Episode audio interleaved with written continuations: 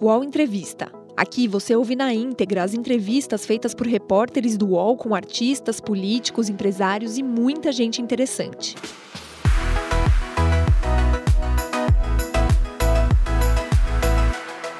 Olá, eu sou Thales Faria, colunista do UOL, e vamos entrevistar agora o ex-ministro da Saúde, Luiz Henrique Mandetta tornou-se uma celebridade à frente dos, dos ministérios dos momentos mais difíceis que o país passou, que foi o início da crise da pandemia do coronavírus. O ministro acabou é, batendo de frente com o presidente da República e o presidente acabou desist, é, demitindo na verdade, o presidente queria que o senhor pedisse demissão, mas o senhor não aceitou pedir demissão, não é isso, ministro? Isso aí, Thales. Você já viu de tudo dentro da política nesses anos todos. Você é um dos observadores políticos mais atentos.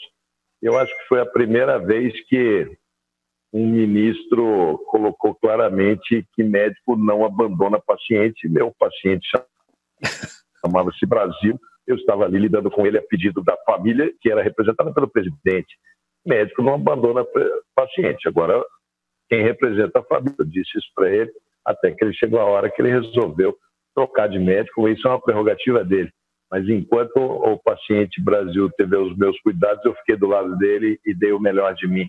Realmente eu não pedi para sair, não, venerado, com muito orgulho.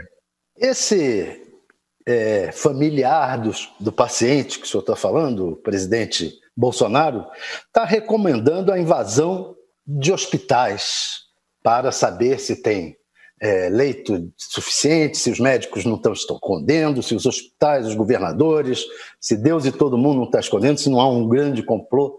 É, é um crime o que ele está fazendo? Às vezes a pessoa atormentada pelos fantasmas, ela fica com qualidade do sono muito baixa e durante o dia ela acaba cometendo alguns equívocos mas isso deve estar sendo fruto da pressão, né? Eles achavam que era uma gripezinha, que ia passar em, com poucas gotas de cloroquina, e realmente a doença se mostrou muito agressiva.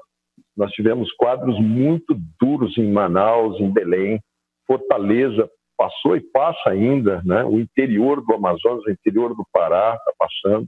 Agora começa a ter um declínio na cidade de São Paulo e Rio de Janeiro, e eles estão fazendo agora flexibilização, para todo mundo de fôlego preso para saber se isso vai voltar a aumentar ou se a gente vai conseguir sair devagar dessa.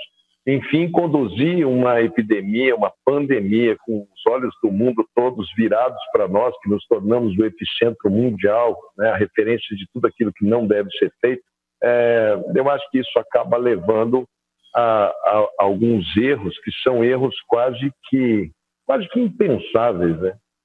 A pessoa sob pressão, os grandes líderes sob pressão crescem e alguns líderes sob pressão cometem erros primitivos. Eu acho que esse de falar, ah, entrem dentro dos hospitais para ver se tem doente, para ver se não tem doente, foi talvez uma das maiores faltas de consideração por um presidente que foi salvo por um hospital de porta aberta, foi salvo por uma enfermagem, por um médico de plantão dentro de uma Santa Casa filantrópica do SUS, em Juiz de Fora. Imagina ele lá internado no hospital e alguém falar assim: invadam o hospital para saber se tem alguém no centro cirúrgico ou não tenha. Se ele, ele acharia minimamente interessante. Isso um desrespeito é, a todos os médicos, a todos os enfermeiros, com os quais eu me solidarizo, porque isso gera violência. E são eles que são os agredidos, né? são eles que são o para-choque, a cara do sistema ali na ponta. É, é, assim, não tem nem comentários o que, que eu posso falar sobre isso. É uma coisa tão, tão feia, né? tão, tão desagradável essa polarização, essa politização da doença, politização das vítimas, é, é, que não que fica completamente sem nexo, sem fundamento, sem perspectiva. Se a gente está sem presente, a gente fica sem amanhã quando a gente escuta uma, uma especulação nesse nível vinda do presidente da República. O que fazer em relação ao presidente num caso desses? O que, que pode ser feito? Olha, Thales, eu rezo. Eu estou dando essa entrevista aqui para você de dentro do Colégio Dom Bosco. Eu, a minha casa no não tinha condição para vestilar, estou com o neto em casa fazendo barulho, cachorro, ia ser um barulhão. Eu vim aqui numa biblioteca do Colégio Dom Bosco, aqui em Campo Grande, é uma minha casa, eu fiz aqui minha vida inteira, e eu cheguei um pouco antes da, da live, entrei, tem uma igreja muito bonita aqui, e rezei pedindo inspiração, pedindo luz, pedindo que, que ele se encontre, né? se encontre com o povo brasileiro, se encontre com a ciência, se encontre com as pessoas, é, veja que é, tem muita gente querendo ajudar, o entorno dele tem muita gente querendo ajudar. Eu frequentei ali, tem um corpo de ministros muito bons, pessoas que podem aconselhá-lo bem. Evitar de escutar aconselhamentos que a gente sabe que tem colocado ele sempre em rota de colisão e tem levado o país a essa situação. É tão preocupante que essa doença ela tem uma letalidade para o indivíduo que ela mais alta, é mais baixa, dependendo do, da, da, faixa etária, das comorbidades, mas ela é muito letal para o sistema de saúde, ela é muito letal para a economia, ela é muito letal para a cultura, é, para a educação. Nós temos várias áreas que não só a doença em si, a gente não está mais falando de uma doença, a gente está falando de uma síndrome, que é uma, uma coleção de problemas que veio junto com ela. Nós temos o pós-corona, que nós vamos ter inúmeros casos de câncer que não foram diagnosticados nesse período, vamos ter é, inúmeros casos de é doenças cardíacas que não foram diagnosticados nesse período. Então, extremamente complexo, que se a gente não tiver alguém que dimensione o tamanho da confusão que a gente entrou, é, a gente vai levar muito tempo para sair. O pós-corona... Você estava dizendo aí que a gente vai ter vários casos de câncer. Eu acho que a gente vai ter vários casos de doenças não diagnosticadas, o câncer é uma delas. O câncer é diretamente, o diagnóstico precoce é diretamente ligado ao custo e à chance de vida da, da pessoa. Como a gente ficou nesse intervalo de corona aí, nós estamos quase há três meses, quatro meses, quantas biópsias deixaram de ser feitas? Quantos, quantas consultas médicas deixaram de ser analisadas e ali na frente já pode chegar em metástase? A outro problema é quando a gente fala, vamos mudar os números, vamos fazer assim ou assado, e fica com números tão grandes, os outros países podem não querer abrir as suas fronteiras ao Brasil, aos homens de negócio do Brasil. A economia pode levar mais tempo. Por isso que eu falo que ela é sindrômica, ela é pluri. A educação, quanto mais tempo você fica fora da sala de aula, mais você tem é, dificuldade para recompor. Só que voltar às aulas depende de um comportamento que o país deveria entender que o vírus é o nosso inimigo comum. Né? A gente teria que estar organizado, federal, estadual e municipal. Era isso que a gente tentava, falar uma língua só, trazer uma mensagem só. E, e depois que a gente viu que isso fragmentou ao ponto de, de nós termos presenciado aquela lastimável semana da maquiagem, semana da, de não mostrar os números, esconder números, que teve que ter até ordem do Supremo Tribunal Federal para que, que pudessem os números serem colocados para a população. É lastimável, eu espero que a gente consiga é, entender enquanto país o alcance, o tamanho dessa doença. Isso, o século XXI começa agora. Isso divide, isso é um ponto fulcral, isso é um ponto de divisão. O século XX acaba e começa o século XXI a partir do coronavírus. É ele quem vai estar retratado nos livros de história é um desafio para você, jornalista experiente, traduzir para as futuras gerações o que, que você está presenciando, como que você está retratando essa crônica. Quem será que está mais, uh, mais atingido? Não existe quem está mais ou quem está menos, é toda a humanidade, é o modo de vida, é a globalização. Globalizamos tudo, globalizamos as doenças também. Então, isso tudo vem aí numa grande discussão. Nós vamos colocar todas as fichas na China a China, quando parou saúde, faltou máscara até nos Estados Unidos. Vão surgir mercados. Isso o Brasil tem que ver como uma oportunidade. Vamos para a produção de vacinas. As bancadas dos cientistas nunca foram tão valorizadas. Nós temos um sistema de saúde bem proposto. Vamos continuar negligenciando e subfinanciando. Essas discussões serão muito intensas pela sociedade como um todo. Vem aí um novo regimento sanitário internacional, trânsito de pessoas como descer, aportar, levar mercadorias, como abrir as portas para os chineses e falarem podem vir para cá. O nosso direito de ir e vir. Vamos supor que surge uma vacina. Você acha que algum país vai aceitar uma pessoa entrar no país sem o certificado de vacina? Então, aquela coisa do movimento anti-vacina acabou, porque agora a individualidade na doença infecciosa vai ser agora a, a coletividade vai preponderar sobre o seu direito individual. Você não vai ter o direito de portar uma doença e intencionalmente transmitir para outra pessoa em outro país. Eu acho que vem aí um mundo completamente diferente e o, Brasil precisa amadurecer essa discussão com seus filósofos, seus sociólogos, seus pensadores, seus eh, atores políticos. É muito profundo que vem por aí. Nós vamos passar bem é, o século XXI sempre nos reportando para o drama, para a intensidade que está sendo viver esse momento. Num, num, aspecto, num plano mais curto, é, o senhor falou na questão do câncer, por exemplo. Pode ter é, muitos casos de câncer pós. É, haverá outras doenças que podem. Cardiovascular, né? Todo o pessoal da, da cardíaca que faz sempre, está sempre fazendo seu router, seu mapa, fazendo seus check-ups, isso tudo foi jogado para posteriori. Então, todo esse delay paga-se um preço. Você tem é, é, o pessoal todo das chamadas doenças que precisam de ambulatório de especialidades, doenças raras. Toda a turma do transplante, transplante de órgãos, que nada foi feito nesse intervalo todo. Então, você vai transplantar pessoas com é, menor condição de receber um bom órgão você tem toda uma situação a respeito das doenças infecciosas e das vacinas. Não se esqueça que a gente estava enfrentando uma epidemia de sarampo e estava tentando vacinar sarampo. Ficou tão absurdo esse negócio da gripe que as mães deixaram de vacinar suas crianças. Então, nós vamos ter que correr atrás da vacinação de sarampo, de cachumba, de hepatite, de completar todas essas vacinas. Nós temos todo o pessoal do diabetes que precisa voltar para o controle de voltar para diagnóstico, para insulina, de dosagem. Nós temos aí na saúde um enorme complexo pós-corona. E assim como nós temos na educação, nós temos a cultura, nós temos o jornalismo. Eu conversando com algumas redações, teve redações que me pediram até para que eu fizesse uma análise e fizesse um plano de biossegurança para a redação. Os jornalistas, quando a gente começa a analisar a profissão de vocês, vocês se colocam em risco de contaminação quase que diariamente de uma maneira muito intensa. Então, como será esse novo jornalismo? Isso que a gente está fazendo aqui veio para ficar? Vai ser assim agora? Ou a gente vai ainda se encontrar no cafezinho da Câmara, todo mundo ali em 10 metros quadrados, 40 pessoas ali de pé, um encostado no outro, tentando arrancar uma, uma história ali. Como vai ser esse jornalismo? Como que vai ser essa nova, essa nova performance é, do acesso à informação?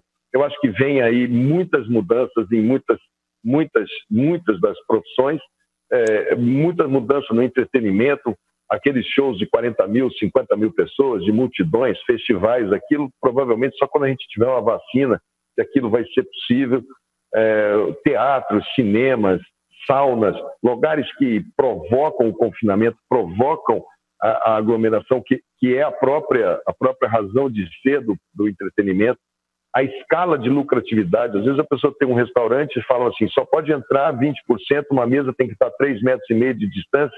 Tá, mas com esse formato, o restaurante fica inviável do ponto de vista financeiro. Ele não dá lucro, é você pagar para ficar aberto. Então, será que o delivery vai assumir definitivamente a linha de frente? Se for o delivery, então o restaurante vai se transportar para dentro da casa das pessoas. Isso, isso vem tantas mudanças, meu caro Thales, que eu posso falar de algumas que a gente sabe que virão como consequência dentro da saúde. Agora, são ondas e mais ondas e mais ondas que vai, algumas pessoas vão é, é, entender e vão conseguir superar, outras não vão conseguir entender e serão superadas pela, pelo pós-corona. Eu tenho feito parte de discussões com grupos internacionais, com colegas ministros, da época que eu era ministro, mas que ainda me mantém nos grupos e a gente troca impressões de, inclusive sociedades que já abriram antes da nossa. É, e o, o, que eu, o que eu posso lhe dizer é que está todo mundo extremamente é, é, preocupado com o índice de pessoas que são imuno é, é, possíveis de serem contaminadas e está todo mundo tentando estudar o comportamento do vírus com muita cautela até que a gente possa afirmar alguma coisa a respeito desse vírus. Então, vem, vem aí tempos muito difíceis, irmão. Eu li que está tendo alguns casos de, de doenças renais é, como consequência da, da, do coronavírus. E também é, tem a questão da, da, cloroquina, que pode provocar. É, vem coisas, outras doenças desse tipo? Vão aparecer outras doenças? É, o vírus, o vírus ele tem cada vez mais mostrado ser um vírus é, multissistêmico, né? Então ele tem lá a sua, sua, sua ação sobre o pulmão, mas ele também tem ação sobre o sistema nervoso central. Tem gente que relata é, uma cefaleia, uma enxaqueca de proporções absurdas. Né? Já acham que o vírus pode estar na bainha do nervo é óptico. É, tem já artigos mostrando de ações do vírus na retina tem o vírus e a parte cardíaca, sobrecarga cardíaca, o vírus e o rim. Aí você tem as próprias medicações, não só a cloroquina, mas outras medicações que, na intenção de se, de se é, evitar uma carga viral elevada ou de diminuir a carga viral, é, são medicamentos que têm efeitos colaterais. Então, como, como é, nós não temos um medicamento desenvolvido para o combate ao vírus, nós estamos usando medicamentos que existem para outras coisas e experimentando nas pessoas, dando para ver qual é a reação do organismo delas, é, isso não é o melhor dos mundos. Isso você, às vezes, não, não, não consegue comprovar a eficiência do, do medicamento e fica com os efeitos colaterais. É, outras vezes, os efeitos do medicamento são muito baixos para justificar o medicamento. É o caso daquele Remdesivir, medicamento caro, que teve um, uma diferença. Um ajudava 9%, ele ajudava 11%, era uma diferença mínima, não foi comprovado. Aí tem o pessoal que usa é, é, vermífugo, pra, como a ivermectina, que é usada muito, começou pela, pela, pela pecuária, depois ela tem a apresentação humana. É, ah, então ela funciona na bancada, então vamos dar, aí toma, não funciona, enfim, mas ela deixa os seus efeitos colaterais. A cloroquina é só mais uma delas. Eu acho que ela teve alguma polêmica porque ela foi uma das primeiras que, que verbalizaram. Agora, precisa, e, e, ciência é assim: você vai lá, pesquisa, acha que é uma coisa, vem outro, pesquisa, prova que você falou está errado, e vem outro, fala que está certo. Ela vai procurando e o cientista tem que ser muito corajoso, porque quando ele conclui, ele põe no papel e manda para uma revista especializada. Essa revista publica, o mundo inteiro lê aquela revista e manda as críticas, bombardeia aquilo, bombardeia a revista, manda-se outro artigo, publica-se em outro, e é desses congressos que a gente frequenta, desses duelos entre pesquisadores, é que no tempo você vai construindo algumas algumas certezas que servem sempre para serem desmistificadas. Então, a gente vai ver muita polêmica sobre remédios, sobre vacinas, vacina de feita pelo país A, pelo país B, uma corrida danada, mas, mas no final a gente vai vencer porque a humanidade ela tem tido um, um, uma história de vitória sobre vírus. Nós já estamos no pico? Essa pergunta é a pergunta que me fazem em todo lugar, né? Ela é o pico. Né? Veja bem, o Brasil é um continente, sabe? É, a gente analisar o Brasil como todo e falar a epidemia brasileira é uma coisa.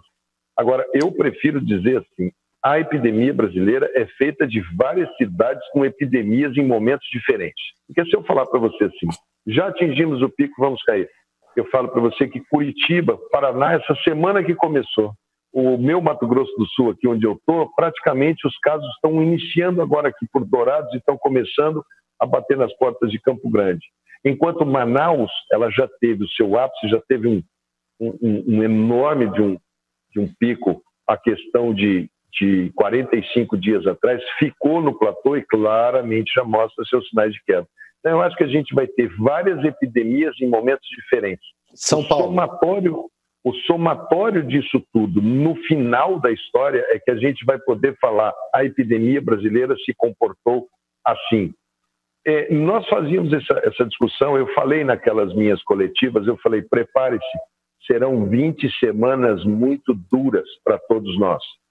Ainda usei até uma frase, parecia que eu estava vendo, falei, vai separar menino de homem, como que nós vamos enfrentar isso, porque vai ser duro. E 20 semanas, se você parte de março, você vai ver que a gente está falando de abril, maio, junho, julho, agosto.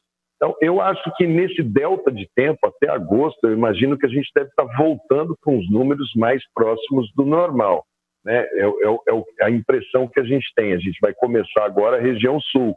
Vamos ver como é que a região sul vai se comportar. Ela se preparou muito bem. É, o Rio Grande do Sul se comportou muito bem, abriu muitos leitos, preparou muitas equipes. É, Santa Catarina está lá fazendo seu dever de casa. Vamos ver como vai ser agora a região sul. Em São Paulo, que é o nosso maior, nossa maior cidade, a cidade de São Paulo aparentemente já atingiu, mostra sinais de queda. Agora, o interior de São Paulo crescendo, os números de São Paulo tendem a ficar iguais enquanto Estado por um período de tempo até que a gente consiga ultrapassar isso. Eu acho que a gente vai ultrapassar junho e julho. É hora de flexibilizar São Paulo, Rio de Janeiro, Brasília, lugares que ainda têm grande quantidade? É. Isso aí é, é um debate muito duro, porque se a gente for se pautar pelo país é, de primeiro mundo, como é o caso da Itália, a França, a, a, a Espanha, são países que têm um, uma estrutura econômica de bem-estar social é, desenvolvida por séculos e conseguiram e têm condições de moradia e têm condições é, de empregabilidade e dependência do Estado. O Estado foi lá e pode socorrer. Aqui a gente sabe que isso é muito mais reduzido. A gente sabe que aqui no Brasil você tem é, uma informalidade em termos de economia muito, muito dura a realidade do brasileiro. As nossas favelas, a gente falar em vamos fazer quarentena com seis pessoas por barraco, no caso do Rio de Janeiro, aquelas vielas de deslocamento, 1,14m entre um barraco e outro. É uma das maiores incidências mundiais de tuberculose, que não bate vento, não tem esgoto, não, né? mal e mal tem uma água, tem um gato de energia elétrica. É, então, a gente falar de isolamento ou não isolamento no Brasil é muito complicado, porque a gente acaba falando para uma classe social e a vergonha das fraturas expostas que a gente acumulou a nossa, a nossa total descompromisso, é, achando que favela é uma coisa cultural. Não, as pessoas moram na barraca, o morro, o, o morro romântico, de romântico não tem nada. Aquilo dali está apresentando é a fatura agora. Então, está faltando sensibilidade, está faltando enfrentamento dessas questões para a gente poder responder primeiro essa pergunta que você fez. É, mas aí eu insisto um pouco que é o seguinte: o senhor está vendo trens lotados, metrô lotado, é, ônibus lotados. É o momento com isso lotado? E, Olha, nesses grandes centros, né? São é, Paulo? É, eu, eu, conversei, eu conversei outro dia com o pessoal que está em São Paulo. Até vou dar um pulo em São Paulo essa semana. Eu estou escrevendo um livro, vou lá, vou, vou, ver se eu passo lá nesse centro para eu ver os números de perto. Porque é, a gente viu que em alguns, alguns países, por exemplo, Nova York, quando chegou 20, 25% de anticorpos ao corona, a doença caiu. Então, imagina-se que os coronavírus, eles já circularam, tem outras cepas de corona. Será que existe imunidade cruzada para poder proteger uma parte da população? Isso é uma coisa que ganha cada vez mais, mais, mais pessoas acreditando nessa hipótese, que nós não somos 100% suscetíveis. É uma parte da população que é suscetível. Isso a gente ainda não pode afirmar, mas ele tem aparecido em, em alguns estudos como uma, uma perspectiva interessante. O segundo é que você tem que medir. Vai ter que medir diariamente. Flexibilizar é, pode significar para você, daí a 10 dias, 15 dias, ter que voltar atrás. O que o governante, ou quem seja lá quem estiver ali dentro, tem que ter é, a certeza, e o próprio comerciante e a sociedade, é que você vai dar um passo. Esse passo à frente nas suas ir e vir, ele pode ser seguro ou precipitado. E todo mundo tem que saber que alguém tem que medir. E se ele for precipitado, vai ter que dar um passo atrás.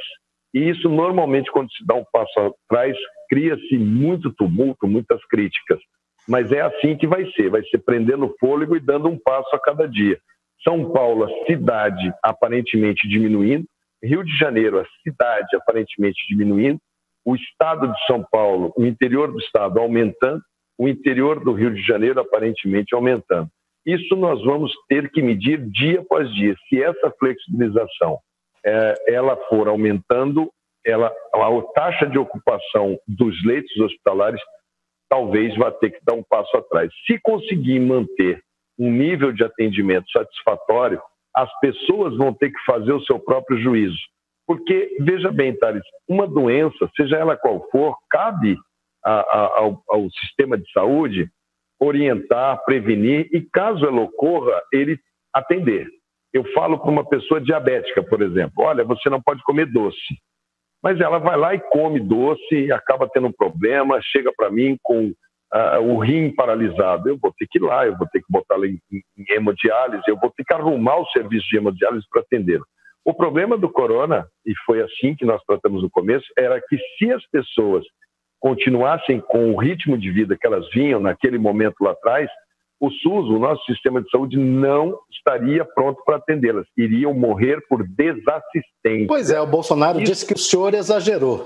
É, é, é, é, quem, quem tem boca fala o que quer, né? É, é, se você olhar, por exemplo, na Itália teve desassistência, Manaus teve desassistência, Belém teve desassistência. Nós conseguimos trazer mercadorias de equipamentos de proteção individual, nós ficamos 45 dias sem, conseguimos colocar aqui. Nós conseguimos reativar uma indústria de respiradores e ventiladores eh, nacionais, porque não se compra fora do Brasil. Só em São Paulo nós abrimos sete, mais de 7 mil leitos de UTI eh, naquele, nesse período. Então, o SUS é o grande é o grande vitorioso dessa história porque ele conseguiu dar uma resposta e conseguiu. São Paulo chegou a bater 90 e poucos por cento de taxa de ocupação e depois caiu. Quer dizer, conseguimos dar dignidade. Algumas cidades não conseguiram. Eu fui lá em Belém do Pará olhar, lá tem é, gente que morreu. É, o dia, eu, eu não desejo isso a ninguém, mas eu já presenciei isso em hospital. O dia que você vê uma pessoa morrer de falta de ar, ela vai ficando roxa e com dificuldade de puxar o ar. É uma das mortes mais sofridas e mais duras que um indivíduo pode ser submetido. Pois é, é mas o, o, senhor exagerou ou ele que subestimou, ou o Bolsonaro que subestimou? Ah, eu acho que o presidente, como toda pessoa que faz política, ele está uh, tentando achar um culpado. Então, o primeiro que ele tentou foi a China. Aí disseram para ele, ó, melhor você parar de falar com a China, porque o embaixador chinês já deu um chega para lá, e você está precisando muito, o nosso agronegócio vive da China, as nossas empresas vivem da China, nós somos dependentes da China. Então pare de falar, porque se o chinês ficar mal-humorado com você, você vai, você tem muito mais a perder. Aí ele virou o canhãozinho dele e falou: agora então eu vou bater no é, Organização Mundial da Saúde. Vou sair da Organização Mundial de Saúde, vou xingar a Organização Mundial de Saúde. Nós compramos inúmeros medicamentos via Organização Mundial de Saúde, nós reduzimos preço de muitas coisas via Organização Mundial de Saúde. Nós somos um país membro e proponente, fundador da Organização Mundial de Saúde. Toda a diplomacia mundial em saúde está na Organização Mundial de Saúde. O Brasil perderia horrores. Então, ah, então tá. Então não dá para eu xingar tanto a Organização Mundial de Saúde. Quem que eu posso pôr a culpa? Então, olha, tem uma deta aí, não, não é bom pôr a culpa nele. Então põe um pouco de culpa nele. Mas é, é, é, é muito pequeno, é muito. Não, não, cabe, não cabe nenhum tipo de. Não cabe nenhum tipo de comentário, porque se fosse assim, né? Eu deixei o ministério, tinha lá acho que mil e poucos motos, tinha dois mil motos ainda, eu estava iniciando. Se fosse da minha época, eu tenho certeza que não teria necessidade de mandar maquiar os números, como foi mandado maquiar semana passada, e o general estava embarcando naquela de vamos maquiar os números. Precisou um ministro do Supremo ir lá para falar, não pode maquiar os números. 1.300 mortes num dia são quatro Boeings caindo em cima é, é, do seu governo. Eu acho que foi mais uma fuga meio assim, uma fuga, uma fuga de, de, de responsabilidade é, política é, principalmente para a sua própria base que estava desidratando, que estava com uma avaliação, a avaliação da sociedade era muito ruim, era muito, muito negativa da maneira como o presidente está conduzindo esse caso. Eu acho que ele quis arrumar uma maneira de, de, de politicamente terceirizar, achar alguma maneira, enfim, é, já jogou a culpa nos governadores, depois jogou no Congresso, depois jogou no, no Supremo Tribunal Federal. É, o senhor falou todo mundo olha é, todo mundo olha e sabe de quem que é, né? O UOL Entrevista volta já.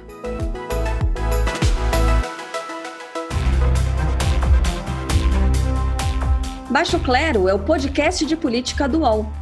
Toda semana eu, Carla Bigato, converso com os comentaristas Maria Carolina Trevisan e Diogo Schelp sobre temas que dominam a pauta política brasileira.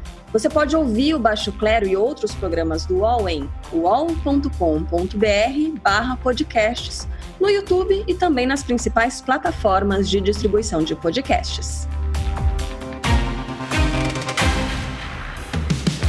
UOL tem uma novidade que vai ajudar a sua empresa a entrar no mundo digital. É o Meu Negócio Não Para, que ajuda pequenos empreendedores do Brasil a superar o cenário de crise provocado pela pandemia da Covid-19. Acesse uol.com.br barra Meu Negócio Não Para. O senhor falou do militar na saúde.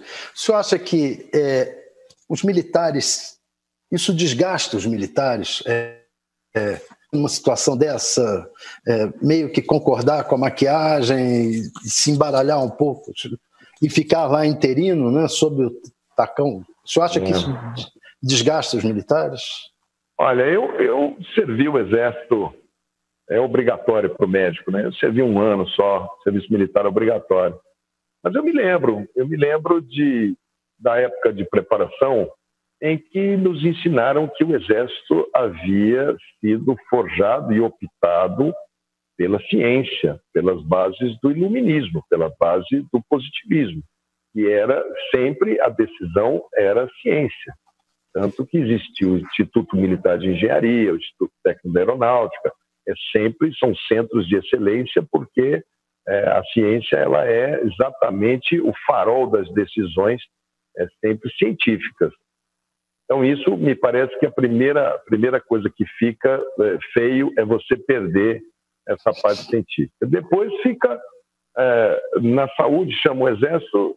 O exército não é bombril para ter mil e uma utilidades. Né? Eles são forjados para a vida militar. E se tem uma que eles estão distante é da saúde, porque o exército não tem é, nenhum vínculo com o SUS. O exército tem um sistema de saúde próprio feito por um plano de saúde chamado FUSEX, que atende a família militar, principalmente os inativos, e o pessoal da ativa, que é atendido nos hospitais de Forças Armadas, no Hospital Central do Exército, enfim, em cada localidade onde eles têm as suas unidades, eles têm uma estrutura de saúde e complementam as suas necessidades fora daquilo dali. Mas é muito mais um plano de saúde do que um sistema de saúde como é o nosso SUS. Eu não vejo problema nenhum de um ministro ser engenheiro, arquiteto, militar, médico, a profissão que seja no Ministério da Saúde. Me preocupa mais é quando você tira as pessoas do segundo escalão e do terceiro escalão. Esse pessoal é o pessoal que realmente o ministro ele se ele tiver sensibilidade, nós já tivemos vários ministros é, que não eram da saúde que fizeram papel, alguns é, regulares, outros razoáveis e uns até bons, é, não sendo da saúde, mas escutando os técnicos. Eu era muito porta-voz, eu estava ali com uma equipe. A melhor equipe que já teve na história do Ministério da Saúde foi essa montada, porque quase todo mundo tinha mestrado, doutorado, e era quase todo mundo veterano, como a gente fala de SUS. Era gente da trincheira, era gente muito boa. Então, lógico que funcionou bem. Eu era porta-voz, nós tínhamos discussões duríssimas. Eu, algumas vezes, fui voto vencido, outras vezes vencedor, mas a gente se comportava como um time de.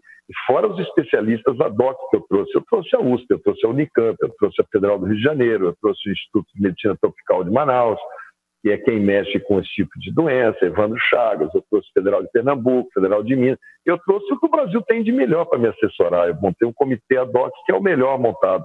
Então, você sair daquele nível para um nível que você fala, não, eu vou trazer um sargento, um cabo, um coronel, um capitão, um tenente, porque é tenente, porque é cabo, porque me obedece. Mas eu, eu não vejo, eu não vejo, eu não vejo muita, muita, é, é, muito nexo, né? Eu acho, acho feio, acho feio para as Forças Armadas agora. Eles é que vão fazer essa discussão, né? Eles estão pegando pessoas da ativa, é por isso que não pode ser efetivado como ministro da Saúde, tem que ficar interino, porque senão perde a farda, né? Alguma coisa desse gênero. Então, isso também eles, eles é que tem que discutir lá dentro se para eles é bom, se não é bom, se eles estão confortáveis ou não estão. Eu, aparentemente, é, assim, é, entendo esse momento do Ministério da Saúde, nós não temos uma gestão de saúde, nós temos uma ocupação militar do Ministério da Saúde. E da onde você menos espera, é dali que não sai nada mesmo. Vem cá. É, essas trocas na saúde, era isso que eu queria é, terão consequências? Certeza, com certeza. As equipes, né, é o que eu estou dizendo, o Ministério da Saúde ele tem uma característica assim de corpo funcional. Há muitos anos o pessoal do planejamento, aí os Paulo Guedes da vida, proíbem concurso e proíbem qualquer tipo de atrativo para que a pessoa se dedique à saúde pública no âmbito do Ministério da Saúde. Então, nós temos técnicos com 40 anos, 30 anos é, de Ministério da Saúde, que são esteios do Ministério, que lá ainda estão, que são o que nós temos de melhor da época que existia concurso, de 30, 40 anos atrás. Depois nós temos um número muito grande de bolsistas. Esses bolsistas, eles entram via fundações de apoio. Então, eles têm vínculos temporários, mas vão sendo renovados esses vínculos e acabam tendo 10 anos, 15 anos é, de Ministério da Saúde. Esses que são bolsistas, a maioria não tem estabilidade nenhuma. Está ali porque ele, pelo que ele produz para o Ministério da Saúde. Então, esses são os primeiros a sofrerem essas coisas de vamos fazer a retirada. E quando você faz a retirada, você tem que colocar gente no lugar. Você tem, você não pode retirar técnicos e não colocar gente boa no lugar. E no lugar desse pessoal que tem 30, 40 anos, a gente está vendo substituição por militares de carreira. Então, eu estou vendo perder o Ministério da Saúde o pessoal de maior experiência, está aqui atrás, e estou vendo eles perderem muitos bolsistas que faziam um bom trabalho. Agora, isso aí o tempo vai dizer, o Ministério da Saúde é um ministério é, que ainda vai ser um dia olhado com mais carinho por, pelos presidentes. Se você olha para esse momento dele, é muito triste, mas se você olha para o momento Temer, é muito triste, os governos Dilma, o governo Lula é muito triste, os ministros da saúde não permanecem lá mais do que um ano, é um ministério muito utilizado para tomar lá da cá. Acredito que a presença também política de um ministro interino com essa, com essa característica é passar essa, passar essa epidemia para ele poder entrar na negociação de cargos que a gente está vendo agora para recomposição de base no Congresso Nacional por parte do presidente. Então, a gente sempre viu o Ministério da Saúde ser um ministério utilizado em barganhas políticas. E talvez seja esse, mais uma vez, o destino dele. Vem cá, é, a, a crise da pandemia, né? o senhor estava falando aí da questão política, o senhor acha que vai trazer consequência eleitoral para o Bolsonaro? Ou seja, ele se queima eleitoralmente com essa crise toda? Ah, não sei, né? É muito difícil. A eleição é 2022. Eu, eu, pelo menos como cidadão, eu acho que um número muito grande de gente que eu estou encontrando, cara, ninguém aguenta mais essa polarização. Está todo mundo cansado desse, desse clima de, de de, de rivalidade absoluta em tudo, sabe? Então, eu acho que a crise, ela continua sendo uma crise de valores, ela foi de valores em relação ao PT, aquele período ápice da corrupção, aquela baderna que eles institucionalizaram, que fez com que nós houvesse uma grande revolta política e se elegesse no pêndulo do relógio o oposto, a extrema oposta. E agora com a extrema oposta ali dentro, fazendo erros que também são inerentes à crise de valores, ah, mas não é corrupção. Pode não ser corrupção, mas é um, outra, é um outro tipo de valor. É um valor como esse, por exemplo, você mandar invadir hospital, isso é deboche, isso é cinismo.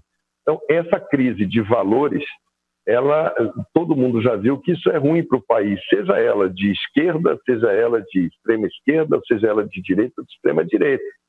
Eu espero que a gente tenha um reencontro do país com, com o, o chamado poder moderador, né? que ele seja a redenção. Eu acho que está todo mundo cansado dessa polarização. Eu acho que nunca a despolarização teve tão em alta, como disse hoje meu líder Efraim Filho, numa entrevista que eu li antes de falar com você. Nós, nós, não estamos aguentando mais essa chatura. Você vai na internet, é uma chatura, é um hater, é uma gritaria. Você vê os meninos lá, os, os adolescentes é, levados é, é, por, essa, por essa incitação contínua é, de que vão querem me matar, querem me dar um golpe. Vai uma moça jovem, essa Sara, que foi presa, exposta a um, um, uma situação dessa, claramente precisando de diálogo, precisando de apontar um caminho. Alguns anos atrás não era Sara Winter, era Sininho. Quer dizer, eles são idênticos, porque ficam incitando querem fazer com que as pessoas tenham medo de um bicho papão. Olha, se você não ficar do lado de cá, o outro lado vai te pegar. Então você tem que ficar do lado de cá. E isso daí faz com que algumas pessoas que têm a mente um pouco mais frágil, que são um pouco mais manipuláveis, eles entram num transe de, de, de, de, de obediência, de idolatria, seja para o Bolsonaro, seja para o Lula, que acontecia anos atrás, que nos levou a esse quadro político lastimado. É, eu, eu, eu, não quero, não, não sei se essa epidemia deixa alguma, algum, alguma marca para o presidente ou não. Os números vão falar por si, mas assim, a condução do presidente durante, eu acho que ele poderia ter os mesmos números, a gente poderia ter o mesmo número de óbitos, a gente poderia ter o mesmo número de situações adversas. Mas se tivesse sido um presidente solidário, primeiro, à vida do povo, talvez ele conseguisse fazer com que o povo esquecesse. Agora, eu acho assim, é, relativizar a vida é uma coisa muito difícil para o brasileiro. Quem já leu Casagrande Senzala, quem já leu O Povo Brasileiro, quem já leu Floresta, quem já leu, quem, quem, entende um pouco de sociologia, quem já leu um pouco a reação brasileira, é, vai ver que não é muito fácil você é, relativizar vida e morte. Você acha que ele não mostrou solidariedade com as pessoas mortas? Nenhum, nenhum momento, é, nem com aqueles que precisavam de mais proteção, né? Mesmo quando você fala, eu vou dar um recurso para você ultrapassar esse período, é, o Ministério da Cidadania, ele na época falou assim, tá lá no banco, pega o CPF, vai lá, fizeram fila de virar quarteirão, é, não teve carinho, não teve, não teve um olhar, não teve um cuidado, não teve, não foi uma coisa que você gasta um recurso, você, mas não esteve ao lado das pessoas. Eu acho que o brasileiro ele, ele, ele, ele precisava ter sentido mais o presidente ao seu lado. Eu, pelo menos assim, vi e assim eu chamava quando eu estava no Ministério da Saúde, porque eu via que a ligação que eles tinham comigo era uma ligação muito mais da informação, de, de, de passar uma informação, de explicar para as pessoas, de, de, dar o tempo certo para ela poder entender o que estava acontecendo, é, é, de dar muita informação para a imprensa e a imprensa fazer isso chegar. Eu fico tão feliz. Eu estou aqui em Mato Grosso do Sul, dei uma andada, fui até o Pantanal. Lá dentro do Pantanal, gente olhar para mim e falar: olha, eu escutei você falar no rádio, eu escutei você falar na televisão, é, nós separamos aqui, nós não estamos deixando os idosos ir na cidade. Quer dizer, eles se apropriaram da informação, eles fizeram a sua linha de defesa, primeira que se faz dentro da casa, porque houve aquele momento que houve alguma, houve alguma troca de informação. Porque se não tivesse tido aquilo, eu acho que o governo federal não teria informado era nada, porque o que a gente viu depois daquilo foi nada. O senhor falou de polarização. É, acabaram é, os partidos de centro, é, boa parte do DEM, acabou apoiando o Bolsonaro justo pela polarização, para não ir para o PT. O senhor se, se arrepende disso? Não, não, absolutamente. Eu acho que naquele momento aquilo era extremamente correto de ser feito. É, eu acho que se o povo brasileiro tivesse elegido o PT naquela circunstância ali, a gente teria passado. Mas poderia não ter polarizado. É, mas ela foi para o segundo turno daquela maneira, né? Aí você tem várias discussões que você pode fazer. Teve a facada, teve o debate, teve o desempenho do Alckmin, que não era um candidato que cantava, teve a fadiga do PSDB. Aí vem outras coisas. Estou dizendo o fato. Né? No primeiro turno, teve gente que votou no, no Novo, votou na Moedo, votou nesse, votou naquele. O fato é que nós fomos para um segundo turno e ali sim a decisão é, de o Bolsonaro se elege naquele segundo turno, claramente por conta da quem cria o Bolsonaro é exatamente o PT, que também era um governo extremamente antidemocrático, que fez. As pessoas têm, esquecem muito das coisas. O, o, o Lula 1, é, o Zé Dirceu, que é tido aí como um, um, gênio da política, é, a modelagem política dele era: vamos dar uma mesada de 50 mil reais para cada um dos deputados e mandar eles para o Banco Rural entrar na fila para pegar o dinheiro. Já imaginou essa fila do Banco Rural? Como é que deveria ser? vários deputados na fila falando, tudo bem, você está na base do governo? Tá, tá, estou aqui, estou me buscar meu dinheiro. Dizer, aquilo dali... Aquilo Foi isso que fez é o Bolsonaro dizer, vou abandonar a velha política. É. Mas a velha política, ele voltou para a velha política. É... Agora, sim, mas naquele momento da eleição, Essa velha me perguntava se você se a gente se arrepende de ter votado, não, não se arrepende não, porque naquele momento era o que se esperava. Tinha que ser dado um basta naquilo. Aquilo estava totalmente fora da medida. Foi dado basta. Voltamos agora, à velha política? Né, agora eu acho que o governo Bolsonaro está escrevendo a sua história. Ele começa, ele faz um primeiro ano extremamente é, ruidoso, de choque. Quantas vezes eu vi o Rodrigo Maia estender a mão, tentar organizar uma agenda mínima é, e ser é, exposto ao ridículo, né? e assim todos os que tentaram apostar em diálogo foram expostos e levados ao ridículo. Né? Não devemos ter nenhum tipo de diálogo, essa era a mensagem. É, enfim, eu vejo assim, um, um governo que não achou uma modelagem política, não achou como fazer, e agora vendo aí o número de denúncias, aí eu já não sei, eu não as conheço, começa a se aproximar é, de, um, de, um, de um tipo de negociação política para ter uma base, é, ainda que essa base tenha sido a base. É, eu me lembro muito bem, eu estava lá quando, quando houve o impeachment da Dilma, todo mundo achava que essa base que está sendo organizada agora pelo Bolsonaro seria solidária à Dilma, ela era todinha. É, eu me lembro que nós da oposição nós tínhamos 121 votos em qualquer votação e de repente era impensável que você tivesse é, o, o, volume de votos que precisa para o impeachment. Essa mesma base que ficou ali anos e anos com o PT foi a mesma base que encabeçou o pedido de impeachment dela. O senhor está dizendo que pode ser que essa mesma base que agora está indo apoiar o, o, Bolsonaro também o abandone e encabece um pedido é, de Pelo menos foi esse o comportamento que eu vi da última vez que se montou uma base em cima disso daí, né? Eu me lembro, o Democratas era um partido de oposição, então eu posso falar muito tranquilo, porque a gente não era base de governo nenhum. É, e naquele momento o que a gente assistia era exatamente isso. Você tinha, se você contasse, você estava cobrindo lá na época, se você contasse quantos parlamentares tinham o PT, é, esse PSOL, que é um uma esquerda mais à esquerda do, do PT, PCdoB, esses partidos e esses parlamentares que não podiam votar a favor do impeachment da Dilma. Eles tinham 140. Eles precisavam de 31 votos dos restantes todos para evitar o impeachment. É, então, você há de convir que dos, da maioria folgada que eles tinham para aprovar todas as emendas constitucionais que aprovaram, nós nunca conseguimos passar de 120 votos, era o que a gente tinha é, você há de convir que foi muito rápido com que eles entenderam que tinham que sair daquele governo. Então, assim, volta-se aquela agenda, né? Mas eu não acho, eu não acredito muito em. Eu acho assim, vão, vão estão ali, estão ali para fazer esse, esse trabalho de apoiamento versus ocupação de cargo, vão fazer, são profissionais, sabem fazer isso, vai melhorar um pouco o governo. Agora, a, a, a, o discurso, o presidente fica roto e essa base ela fica observando quais são as suas possibilidades.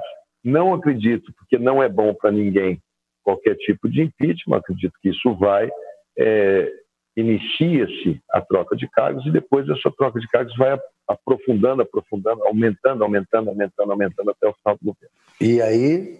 E aí é isso daí, é um governo que vai pagar pela sua proposta política. A primeira era de não ter uma proposta política, era uma proposta anárquica, e agora é uma proposta é, política clássica é, que foi desenvolvida no período Lula 2, atravessou o Lula 2 inteiro, ela foi feita para salvar o Lula do impeachment do mensalão, ela deu conta de reeleger o Lula e no segundo, no Lula 2, ali foi quando ela atingiu o seu ápice de, de, de, de viés político, produziu aí uma centena de partidos políticos, acabou com qualquer tipo de ideologia, ficaram pouquíssimos partidos ainda pregando, tentando pregar no deserto, como era o caso do Democrata, sofrendo todo tipo de ataque, é, e gradativamente isso daí deu no que deu. A gente tinha esperança de que a modelagem viesse, talvez uma modelagem por Estado, uma modelagem por bancadas é, regionais, por obras de infraestrutura, nós poderíamos ter uma modelagem temática, nós mas tudo isso passaria por muito diálogo, por gastar muito tempo com a política, coisa que a gente não viu acontecer em nenhum momento. Né? Então a gente ficou preso à polarização. Cada vez que você vai discutir política, você tem que falar, mas você é, é a favor disso ou daquilo, disso ou daquilo. E essa polarização, ela já encheu a medida, porque isso é ruim para todo mundo. O senhor, é, pessoalmente, o senhor acha, é, fazendo um balanço de estudo, que o senhor em algum momento errou? Ah, deve ter errado. Isso aí é, é, do ser humano, né? Esse aí, em que o senhor acha que pode ter errado nessa condução? Talvez eu não tenha, talvez eu não tenha tido as condições pessoais de, de explicar de uma maneira mais convincente para o presidente o que estava acontecendo no mundo é, e o que, que, poderia acontecer aqui no, no, no país e por que, que eu estava defendendo aquela posição naquele momento da gente reforçar o nosso sistema, talvez, talvez tenha sido, sido um pouco de falha mesmo de comunicação para com ele. Acho que na comunicação com as pessoas de uma maneira geral, se atingiu o objetivo. Com o parlamento, é, eu acho que eu fui o ministro que mais atravessou a rua para ir ao parlamento no ano de 2019. Eu fui mais de 10 vezes entre Câmara e Senado, ia espontaneamente, ia sem ser convidado, é, ia sendo convidado. Quando eles iam me convocar, eu já ligava e falava: Não, eu já estou indo para perguntar o que era, tanto ao Senado, me dava muito bem com todos eles. É, tive um relacionamento muito bom com o Tribunal de Contas da União, tive um relacionamento muito bom com o Supremo Tribunal Federal, fiz reunião com eles a respeito dessa pandemia, expliquei, eles compreenderam. Eu tive reunião com o Ministério Público Federal de todo o país, com todos os diretores, expliquei, eles compreenderam. Acho que fui bem na questão da ciência, dos, dos institutos todos. Acho que o mais, talvez o maior erro tenha sido não ter sido capaz de traduzir para o presidente qual era o, o, o mar que a gente ia entrar e qual era o sentido de colocar o navio naquele passo mais devagar, né? É, nevoeiro intenso, o velho marinheiro leva o barco devagar. Ministro, olha, muito obrigado. Foi muito bom Valeu, conversar com o senhor. Acho que os nossos internautas também devem ter gostado muito, muito esclarecedor. E agradeço muito a, a sua presença aqui no UOL. Eu que agradeço. E hoje às 7 horas da noite, às 19 horas, o Thales já vai estar lá, ele já entrou, tem que pagar um ingresso, porque é para a nossa, uh, da Sociedade Judaica de São Paulo. É, a gente faz todas as ações benemerentes, é a primeira live filantrópica, então quem puder, acessa lá. Lá, aqui foram o quê? Foram uns 40 minutos, mais ou menos, de bate-papo, uma hora, lá na é, nossa... 50, 51 minutos. Aí, o Thales é um craque. Ele falou: eu passo de 40, mas não chega a uma hora. Isso é um craque. então, lá no, lá no da hebraica eu, eu, vou ficar e pode fazer pergunta à vontade, que lá eu só saio quando o último acabar de perguntar. É, agradeço você, agradeço aí ao UOL, que sempre cobriu com muita lisura, com muita independência, com muita correção, é, como é de se esperar de jornalistas à altura de um veículo tão, tão nobre, tão importante como este. Obrigado, obrigado pelo, por esse papo maravilhoso. Saudações botafoguenses e que Nossa Senhora Aparecida os proteja e guarde. Desculpe, mas eu sou Flamengo e eu não gosto de contar vantagem, não. E é, nem cobramos. E nem cobramos pela propaganda da sua próxima live. tá certo, tá certo. É, é vero, é justo. Tá bom, tá. Um grande abraço, ministro. Um grande abraço, meu irmão. Valeu. O Ao Entrevista tem edição de áudio de Amer Menegassi e coordenação de Diogo Pinheiro.